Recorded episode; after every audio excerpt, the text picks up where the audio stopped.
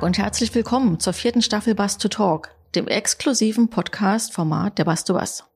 Die Podcasts dieser Staffel werden in ganz Deutschland und in Europa aufgenommen, sodass auch dieses Mal namhafte Expertinnen der Busbranche, PolitikerInnen und Startups zu Wort kommen. Ich bin Kerstin Kube-Erkens von der Messe Berlin und werde mich für Sie auf die Suche nach News und Insights der Bus to Bus und Mobilitätsszene machen. Zur Unterstützung, und da freue ich mich ganz besonders, habe ich Tortinia Hörner an meiner Seite. Sie ist freiberufliche Moderatorin mit Fokus auf Mobility und Innovation and Leadership und unterstützte uns bereits im letzten Jahr im Rahmen der Bus to Bus. Schön, dass du dabei bist, Tortinia. Ja, vielen Dank, Kerstin, und ein herzliches Willkommen auch von mir. Schon die vierte Staffel Bus to Talk. Ich bin beeindruckt und ich freue mich sehr auf viel, viel Neues. Neue Gesichter, neue Geschichten und viele neue Inspirationen und Gedankenanstöße. Und hiervon, so viel kann ich schon mal verraten, wird es definitiv viele geben. Da bin ich sehr sicher und ich bin gespannt, was uns erwartet. Bevor wir loslegen mit der neuen Episode, für alle, die sich noch nicht angemeldet haben, Save the Date Bus to Bus 2024 vom 24. bis 25. April. Und jetzt geht's los. Wir wünschen viel Spaß. In der heutigen Podcast-Folge haben wir den Startup- und Medienenthusiasten Jan Thomas aus Berlin zu Gast. Sein Herz schlägt für Startups.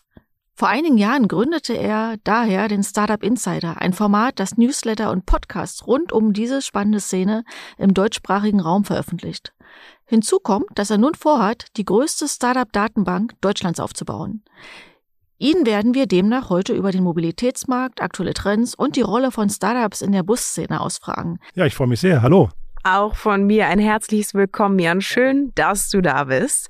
Deine Jobbeschreibung lautet aktuell, beziehungsweise etwa seit circa über drei Jahren, CEO. Davor warst du Herausgeber unterschiedlicher ähm, renommierter Publikationen. Und wenn wir nun deine Jobbeschreibung mal außer Acht lassen, was macht dich aus? Was bewegt dich?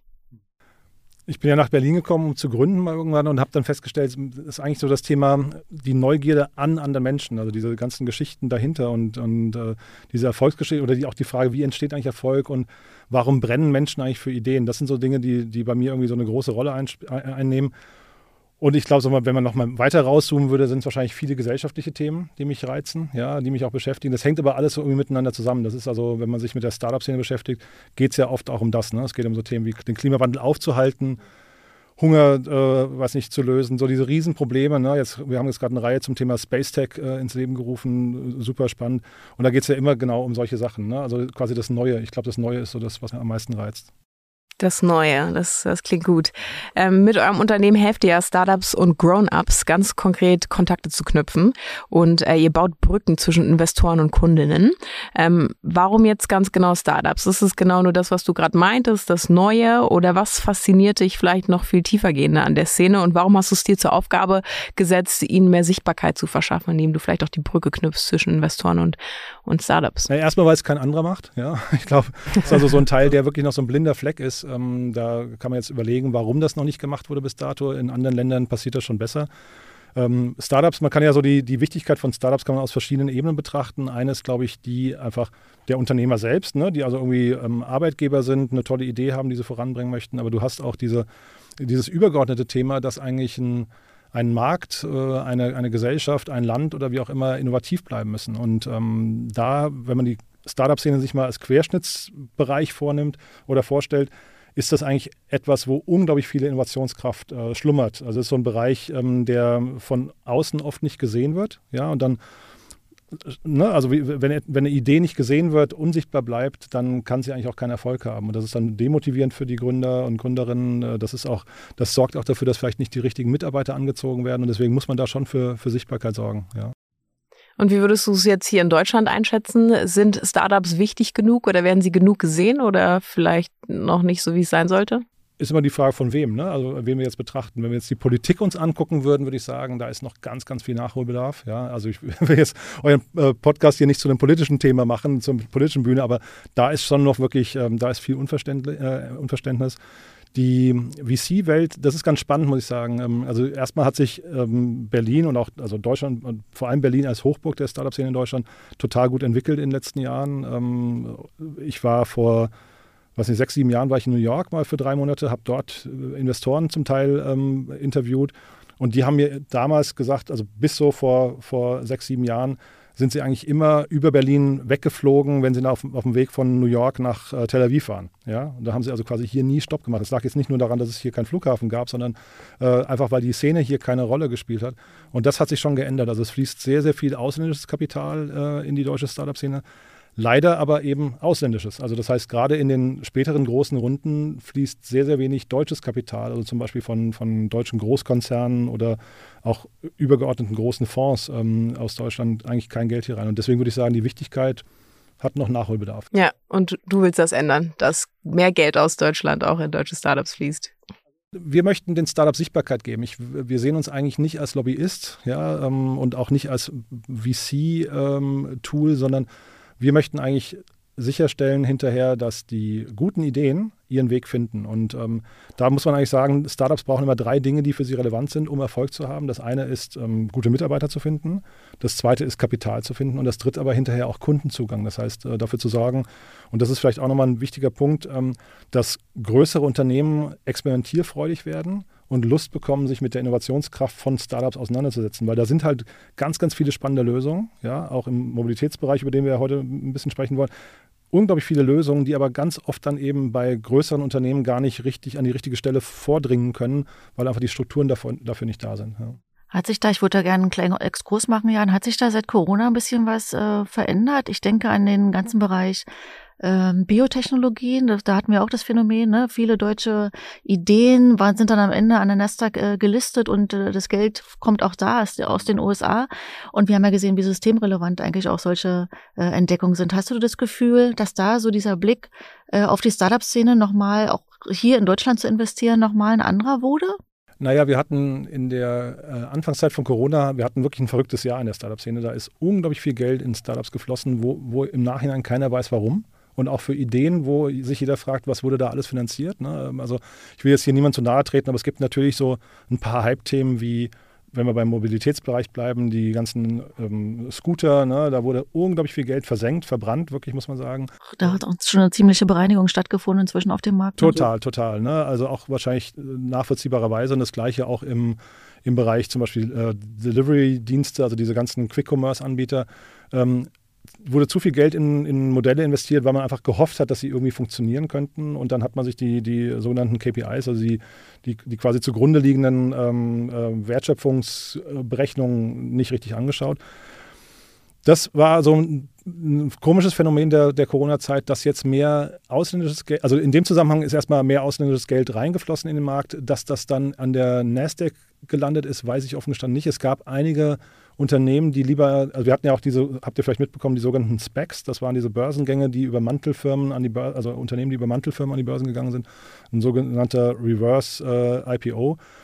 Und die sind oft aus Deutschland heraus dann an die, an die äh, US-Börsen gegangen. Ähm, Sono Motors war so ein Fall oder ähm, auch äh, äh Lilium zum Beispiel muss man sich halt hinterfragen, ob das der richtige Weg ist, warum die deutschen Börsen dann nicht stark genug sind. Jetzt in beiden Fällen waren die Börsengänge nicht erfolgreich, deswegen oder nicht so wirklich erfolgreich, deswegen ist es vielleicht nicht so tragisch, aber der Wirtschaftsstandort Deutschland, der Börsenstandort Deutschland müsste schon auch nachholen, ja. Unser Thema ist ja heute Mobilität. Und ähm, da deine Expertenmeinung, äh, Jan, du hast einen ziemlich guten Überblick über die gesamte Startup-Szene in Deutschland und in Europa. Äh, wenn du in die Mobilitätsszene äh, schaust, wo stehen wir da hier äh, in Deutschland, was die, was die Anzahl von Startups äh, betrifft? Und hast du eine Idee oder ein Gefühl dafür, wie viel Geld in den letzten Jahren in die Branche geflossen ist? Also wir haben uns jetzt im Vorfeld noch mal ein paar, also in Vor Vorbereitung dieses Gesprächs hier noch mal ein paar Zahlen äh, angeschaut. Das ist schon interessant, muss man sagen. Das ist schon ein, ein riesengroßer Markt, der Mobilitätsmarkt europaweit. Ja, ähm, auch wenn er rückläufig war gegenüber, also wenn man jetzt mal 2022 gegenüber 2021 äh, sich anschaut, war er in der Startup-Szene europaweit so knapp 20 Prozent rückläufig. Trotzdem insgesamt in, äh, in Europa siebeneinhalb Millionen US-Dollar. Das ist schon echt eine Menge. Und je nachdem, welcher Hast du einen Vergleich zu anderen Branchen oder anderen Sparten? Ist es hm. viel, wenig? Ähm, ist eine gute Frage. Das, da, da, da, möchte ich jetzt nicht mit, mit, mit so gefährlichem Halbwissen, äh, äh, ja. Also du hast natürlich Branchen, wenn wir jetzt mal so diesen, äh, ich habe ja gerade den Quick-Commerce-Bereich ähm, äh, genommen, da sind, glaube ich, alleine ähm, eine Milliarde ungefähr reingeflossen in die verschiedenen Anbieter. Also jetzt nur in so ein kleines Segment. Zeitgleich muss man aber auch sagen, und das ist, glaube ich, wichtig bei der Definition der Märkte, die Abgrenzungen sind immer ganz schwierig. Wir hatten ja im Vorfeld schon mal kurz darüber gesprochen, dass zum Beispiel in bestimmte Statistiken der Mobilitätsbranche einfach zum Beispiel Logistik mit reinfließt. Und dann wird es natürlich ein bisschen schwierig, solche, Fra solche Zahlen auch mal sich genauer anzugucken. Äh, denn also es gibt in allen Bereichen Unicorns. Unicorns sind die Unternehmen mit einer Bewertung von über einer Milliarde. Aber da kommen schon äh, in dem sogenannten Mobility Space, der jetzt hier äh, betrachtet wird, auch ein paar aus dem, aus dem äh, Logistikbereich. Und das ist wahrscheinlich eigentlich nicht so ganz korrekt, würde ich sagen. Ne? Denn also zumindest wenn wir, wenn ich über Mobilität, äh, Mobilität nachdenke, meine ich eigentlich meistens Personenbeförderung und jetzt nicht äh, Güterbeförderung. Vielleicht, ähm, wenn wir uns den Stellenwert von Startups gerade auch ähm, bei etablierten Unternehmen angucken und denke ich mir, okay, es braucht wahrscheinlich mehr Kooperation, damit auch gerade irgendwie Großkonzerne noch viel sensibler werden für ähm, die Relevanz von Zusammenarbeit mit Startups. Wie würdest du die vielleicht aktuell auf dem Mobilitätsmarkt bewerten? Ich weiß nicht, ob du uns da vielleicht Insights geben kannst und weißt, wie das aussieht, inwieweit die Unternehmen da sensibel für Startups sind und ähm, wie man vielleicht auch mit Startups kooperieren kann. Also wo kann man anknüpfen, wo kann man da anfangen, wenn man sagt, okay, ich brauche neue Ideen, aber ich weiß gar nicht, wie ich an die rankomme. Ja, das sind total wichtige Fragen, finde ich. Ähm, Vielleicht noch mal kurz zum Mobilitätsmarkt. Was ist da noch mit drin? Das ist zum Beispiel der Bereich Energie. Also vor allem, im, ne, wir reden ja jetzt gerade, also der, und das ist das Spannende, glaube ich, auch aus Investorensicht. Dieser ganze Markt ist ja total im Umbruch, äh, zumindest in Europa, regulatorisch hat E-Mobilität einen totalen Rückenwind bekommen äh, und äh, das Ende des Verbrenners ist eingeläutet. Und das hat natürlich dann irgendwie, das, das sorgt dann in bestimmten äh, sag mal, Zulieferbranchen auch für große Investitionen. Und so, die Brücke zu deiner Frage, zum Beispiel VW ist äh, engagiert bei Northvolt, das ist ein Unternehmen aus Schweden, da sind die große Anteilseigner die wahrscheinlich im nächsten Jahr, wenn ich es richtig weiß, an die Börse gehen möchten. Und ähm, also die sind 2016 gegründet, sind mit 20 Milliarden bewertet, weil dieser Markt halt eben so einen unglaublichen Rückenwind hat. Und auch da weiß man jetzt wieder nicht, sind diese, was ich vorhin sagte mit den Statistiken, sind die da jetzt mit reingerechnet oder nicht. Ne? Das, ähm, also es ist Mobilität im erweiterten Sinne. Ähm, und aber an dem Beispiel sieht man halt eben, dass diese Mobilitätskonzerne, das ist ja für den Standort Deutschland einfach, äh, also ich bin jetzt ein unglaublicher, äh, weiß nicht, äh, was ist das Gegenteil von einem Fan? Also ich bin, ich mag es wirklich nicht, durch die Straßen zu laufen, parkende Autos zu sehen, ja. Aber ähm, äh, natürlich ist das, ist die, der Mobilitätssektor für den Standort Deutschland an sich und für, die, für den Wohlstand unserer Gesellschaft in irgendeiner Form wichtig. Das heißt, man muss schon irgendwie auch neue Lösungen finden, die dann zukunftsgerecht sind. Und ich glaube, da ist die E-Mobilität ein wichtiger Teil da, daran sieht man eben, oder das sieht man eben auch daran, dass dann so Unternehmen wie BMW haben einen eigenen Venture-Fonds, VW hat einen eigenen Accelerator, ähm, äh, Mitsubishi ist da mit dabei und so weiter. Also man sieht, oder Volvo auch, man sieht es eben, dass die Großunternehmen aus dem Mobilitätsbereich schon irgendwie ihre eigenen Programme fahren. Ja, Porsche ist ganz, ganz äh, aktiv, haben hier in Berlin auch APX mit, äh, mit Axel Springer zusammen als, ähm, als Inkubator aufge oder als, als Accelerator aufgebaut. Also das ist schon ein Bereich, wo ich sagen würde, da passiert auch seitens der Großunternehmen viel.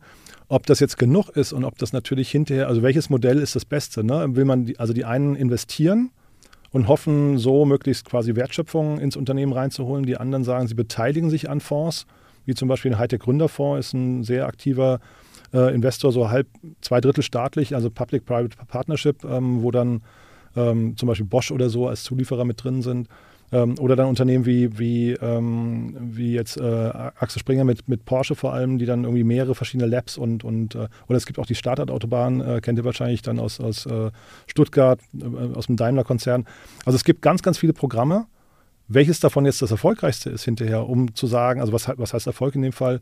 Wie kriege ich Innovation ins Unternehmen rein? Ja, das müsste man wahrscheinlich nochmal tatsächlich analysieren. Wie viel, also wie viel Geld wird da aufgewendet und wie viel Ertrag steht auf der anderen Seite?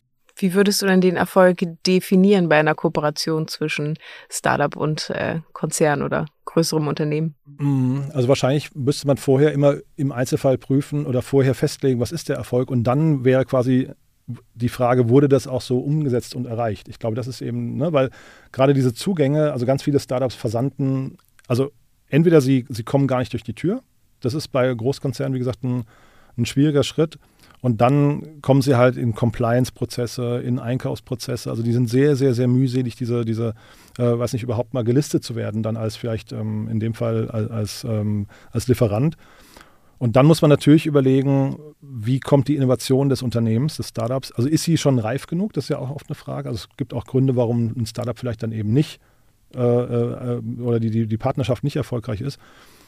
Trotzdem würde ich sagen, wenn ich jetzt ein Großkonzern wäre, würde ich ich glaube, ich würde das zur Chefsache machen. Ich würde dafür sorgen, dass die Innovationskraft der Startups auf jeden Fall gesehen wird, gemonitort wird, dass da ein gutes Sourcing passiert von, von äh, Startup-Innovationen.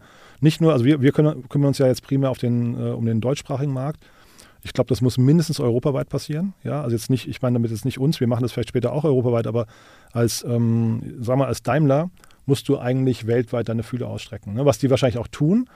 Und dann ist aber die Frage, wenn jetzt da ähm, weltweit, ich weiß nicht, im Jahr tausend Unternehmen entstehen, die irgendwie interessant sein könnten für Daimler, wie entsteht daraus ein geordneter Prozess, um diese Innovationen, zumindest den relevanten Teil davon, ins Unternehmen zu überführen?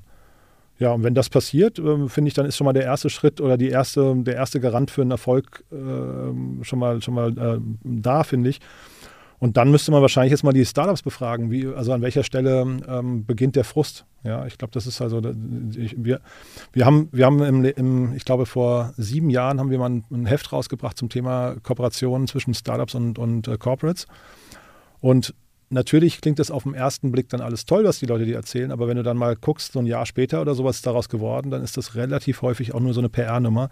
Und das muss man sich halt, glaube ich, abgewöhnen. Also dann, ähm, ne, so auch aus Sicht der Überlebenskraft von so einem äh, Großunternehmen, wenn du nicht innovierst, dann beginnt eigentlich dein Abstieg. Ja, weil dein Wettbewerb innoviert. Ja, und dann, ja, das kann man sich eigentlich nicht mehr leisten. Ja. Sieht man ja am Beispiel Tesla und so weiter, ne? wenn dann die Innovation, ne? Tesla hat die ganze Automobilindustrie vor sich hergetrieben, ähm, das hätte ja auch aus Deutschland kommen können.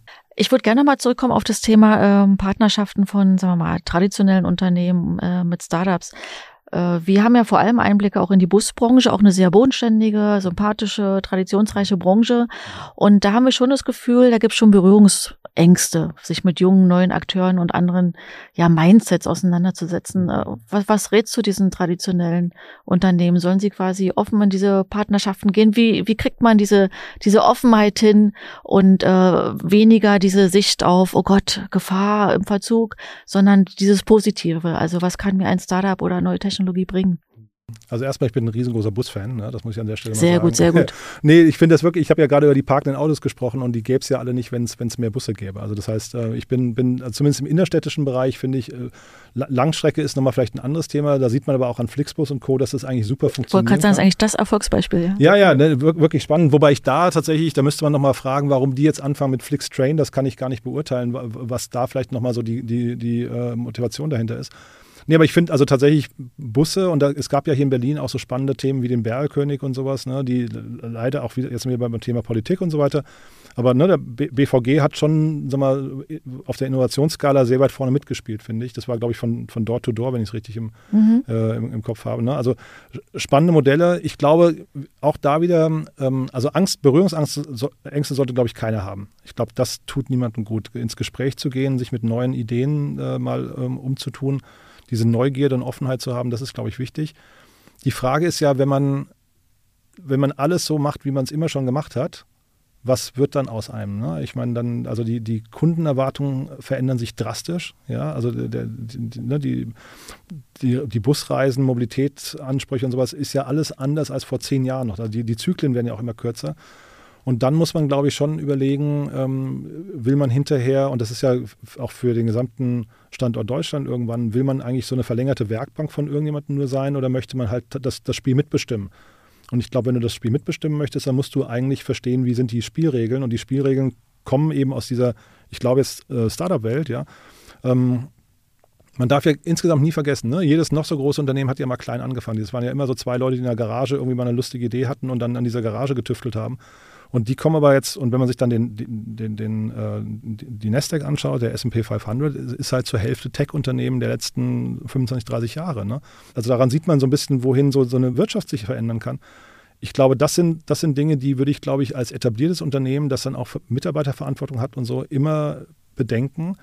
Wenn ich nicht innoviere, dann beginnt irgendwie eigentlich mein Abstieg, weil der, der Wettbewerb, egal jetzt in- oder Ausland, wird ja innovieren. Oder in dem Fall können es auch andere Branchen sein. Ne? Jetzt hat man vielleicht das Glück, dass die Deutsche Bahn jetzt auch nicht die agilste ist in manchen Punkten. Ne? Das heißt, da ist vielleicht der Wettbewerb dann auch noch langsamer, ne? was, was einen so eine gewisse Sicherheit gibt. Aber ich wäre da vorsichtig. Ja? Ich wäre immer, immer offen und würde mich eigentlich immer mit Startups beschäftigen. Ja?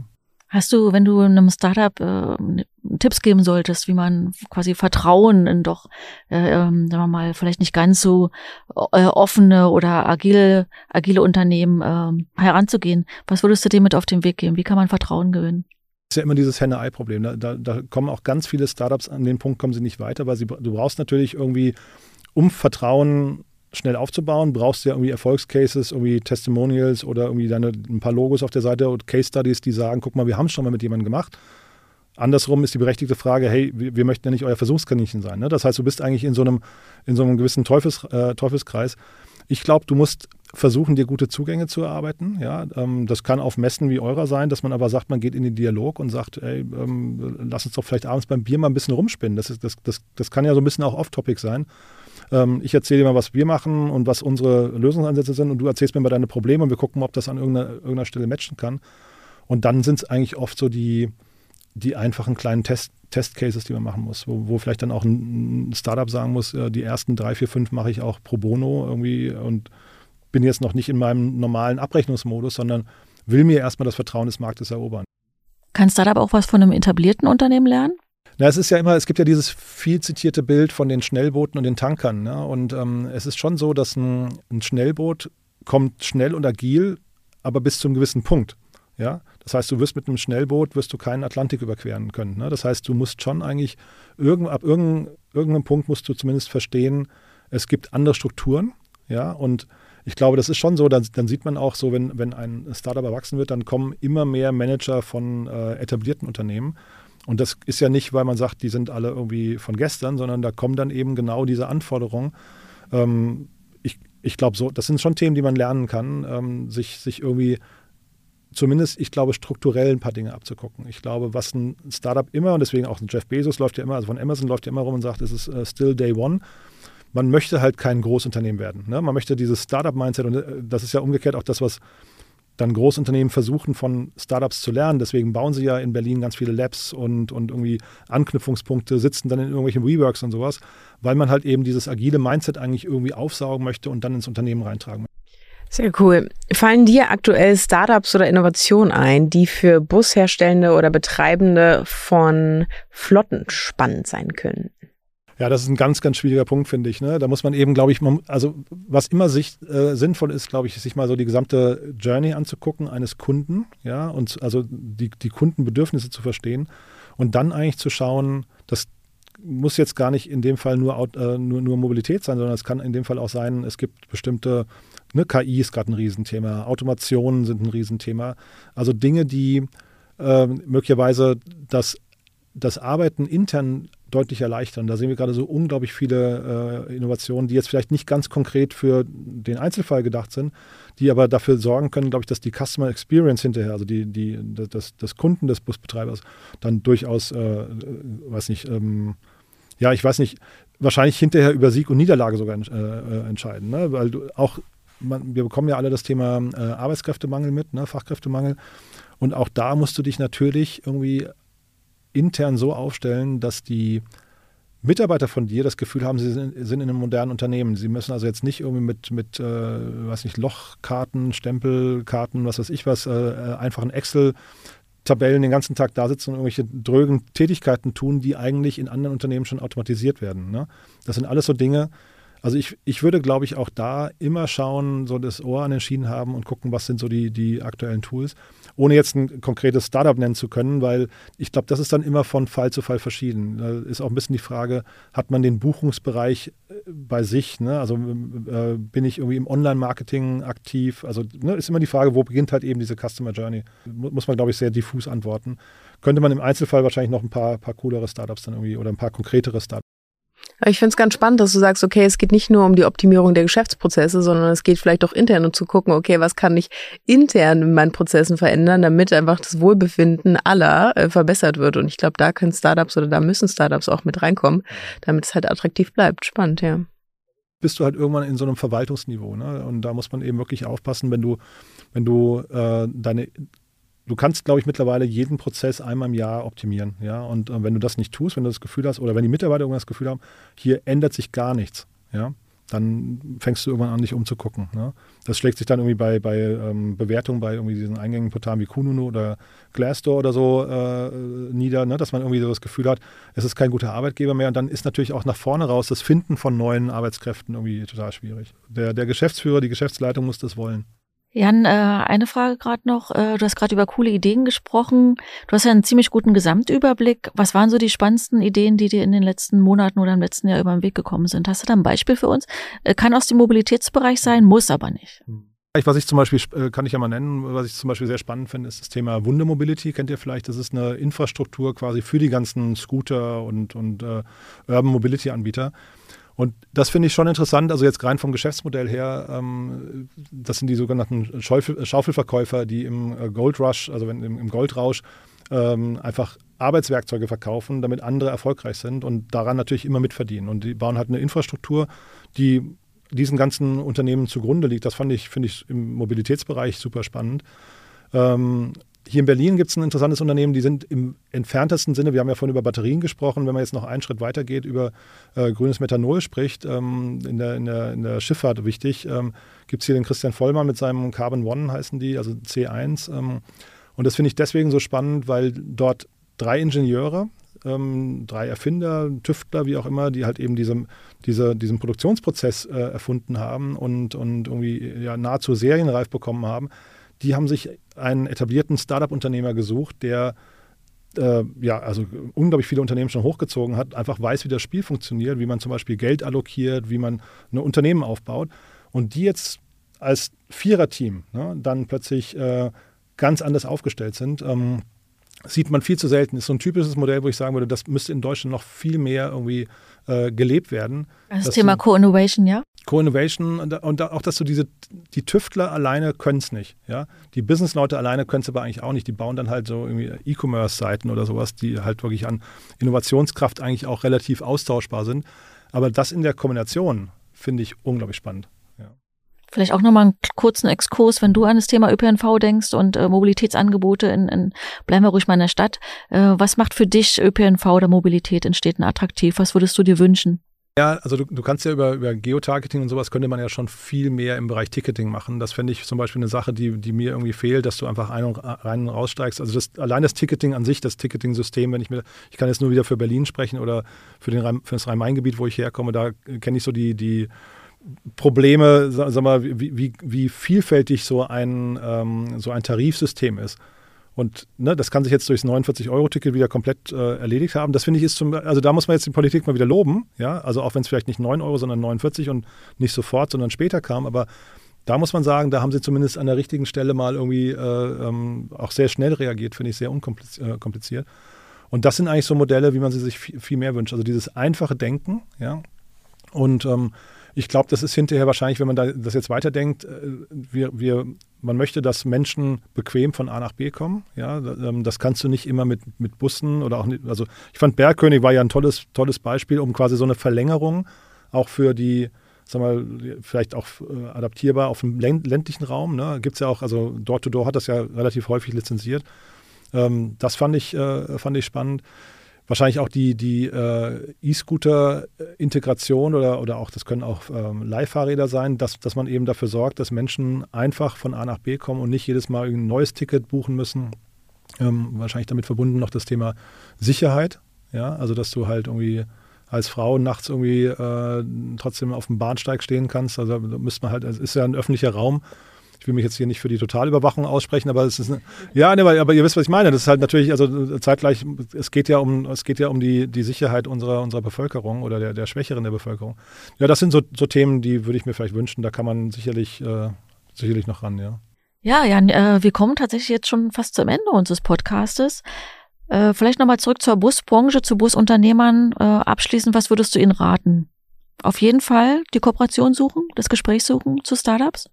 Ja, ich glaube, also viel lesen, ähm, viele Videos sich anschauen von, also das ist ja das Tolle in der, in der heutigen Zeit. Wir, wir sind ja alle, wir, wir haben ja so einen krassen Zugriff auf Informationen und äh, was manchmal jetzt, auch überfordert. Ja, schon, aber es ist halt zeitgleich inspirierend. Man merkt dann ja auch vielleicht, was einen triggert. Ja, also wenn man mit offenen, mit offenen Augen, ich weiß nicht, auf YouTube oder auf TikTok oder so unterwegs ist, das ist ja das Tolle auch an diesen algorithmischen Tools, die lernen dich ja kennen Und wenn du halt sagst, schau mal hier, oder, oder wenn das Tool merkt, du interessierst dich für Mobilitätskonzepte, dann, das wird dir schon eine ganze Reihe an spannenden Themen vorschlagen. Und ich glaube, das ist schon, also sich mal in so einen, in so einen Modus überhaupt reinzubegeben und zu sagen, ich möchte eigentlich Veränderung, ja, und ich möchte den Status quo hinterfragen. Ich glaube, das ist so mit das Wichtigste, was man eigentlich, glaube ich, in jedem Unternehmen machen kann, dass du einfach sagst, ähm, so wie es heute ist, das hat bis hierher gut funktioniert. Vielleicht ist morgen schon die Welt eine ganz andere.